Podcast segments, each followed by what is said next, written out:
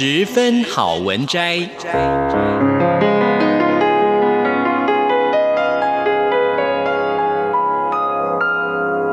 十分钟的心灵补给站。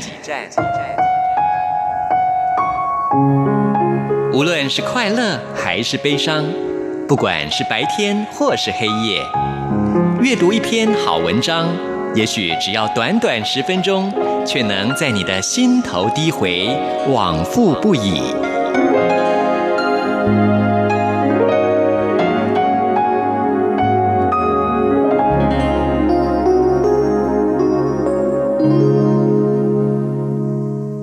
各位亲爱的听众朋友，您好，欢迎您再一次的收听《十分好文摘》，我是李正纯。我们今天要介绍的这本书是时报出版的《练习不快乐》，作者是苏逸贤。他认为不快乐是一种本能，快乐是一种选择。喜剧演员卓别林曾经说过：“如果用特写镜头看生活，生活就是一场悲剧；如果用长镜头看生活，生活就是一场喜剧。”我们常常把片刻当成永恒，一直用着卓别林所写的特写镜头过日子。但时间会陪我们走过很多很多路，给我们一些智慧。有一天我们会突然回首，而时间会提醒我们把镜头拉远一点，把整幅人生的画都看进去。大大小小的人间悲喜剧，慢慢拼贴而成的那幅画，其实才是人生，才是永恒。那今天要跟大家分享的这段篇章是：如果快乐有公式。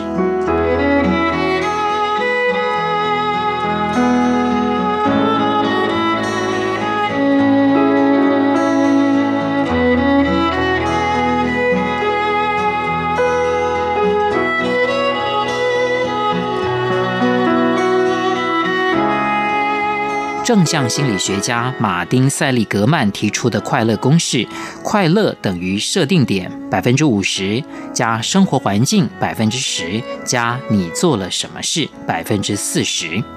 在这个公式里，设定点等于先天基因遗传，这决定了我们大概百分之五十的快乐。大约有三成的人生下来就比较容易快乐，另外三成的人偏悲观一点，剩下的人则没有特别偏向哪边。生活环境等于环境因素，指的是你住哪里、多有钱、从事什么工作等，决定了你百分之十的快乐。你做了什么事占了百分之四十，意味着有将近一半的快乐取决于我们替自己做了什么事。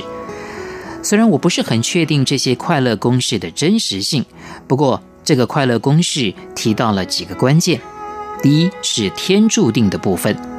快不快乐确实有天注定的部分，像基因遗传、身体健康状况、人格气质等，这些因素不太是我们可以操控的。研究人类个性的心理学家发现，几乎世界上所有人的个性都可以用五个指标高低的排列组合来区分。这五个特质的英文开头缩写刚好是 O C E A N，Ocean，分别指的是开放性、严谨性。外向性、亲和性与神经质，影响快乐最主要的两个人格特质是外向性跟神经质。最快乐的人通常是高度外向性、低度神经质，而最不快乐的人完全反过来，通常是低度外向性、高度神经质。快乐与外向、神经质程度有关，而研究也发现，这两个特质很大一部分是由遗传所决定的。快乐也跟环境有关，比方说你住哪里，你的生活品质和财务状况如何等。说实在的，环境其实也有一点天注定的成分，只是仍有机会透过后天努力而改善。许多人这辈子花了很多力气，希望借由改善薪水、居住环境等方法来获得更多快乐，不过幅度很有限。环境改变带来的正向情绪也容易随着时间而习惯。快乐公式里面最关键也振奋人心的是，我们的选择也会决定我们的快乐。我们重视某些价值，重视自我实现，所以我们采取对应的行动。这些快乐是灵长脑所在意的，引导我们由内而外、发自内心的做出行动。这种快乐是满足感，是淡淡的喜悦，不容易因为适应而褪色。另外一个好消息是，根据我们目前对大脑的了解，大脑有着极佳的神经可塑性。大脑不是出生之后就定型，而是会一直改变的。即便我们已经长大变老，大脑都还是一直在改变。我们可以透过努力和持续练习，像捏陶土一样，把大脑形塑成我们想要的样子。那些我们常常做、常常练习、常常想的事，都会直接或间接地改变大脑，让它变成习惯二点零。当一件事做到不需要刻意费力的时候，它就变成了我们的新天性。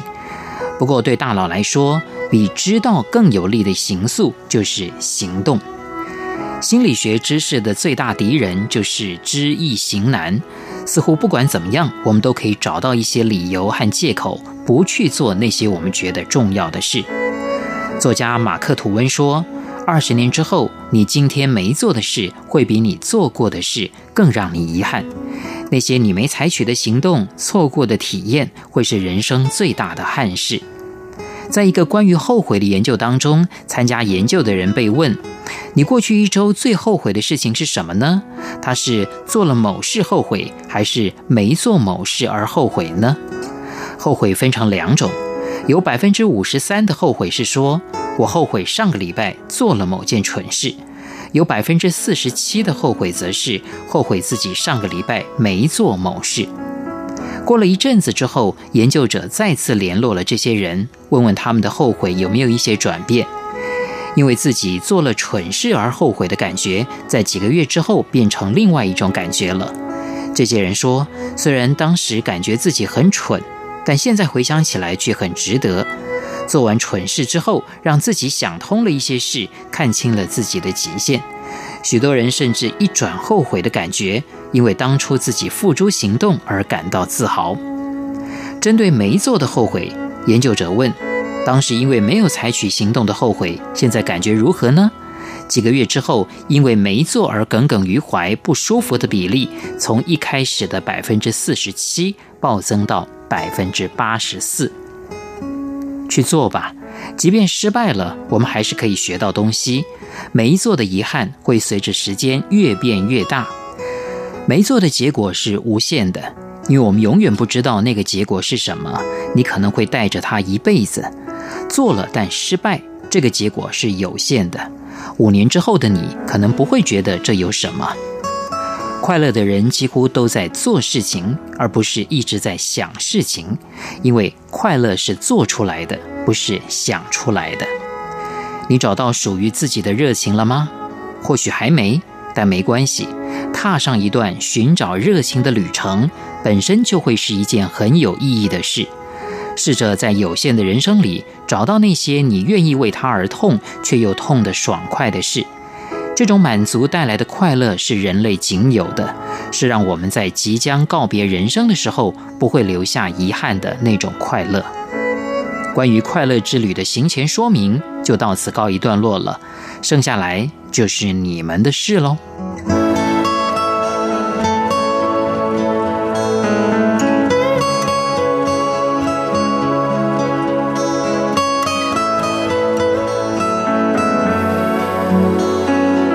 亲爱的听众朋友，我们今天所介绍的这本书是时报出版的《练习不快乐》，作者是苏逸贤。非常谢谢您的收听，我是李正淳，我们下一次空中再会。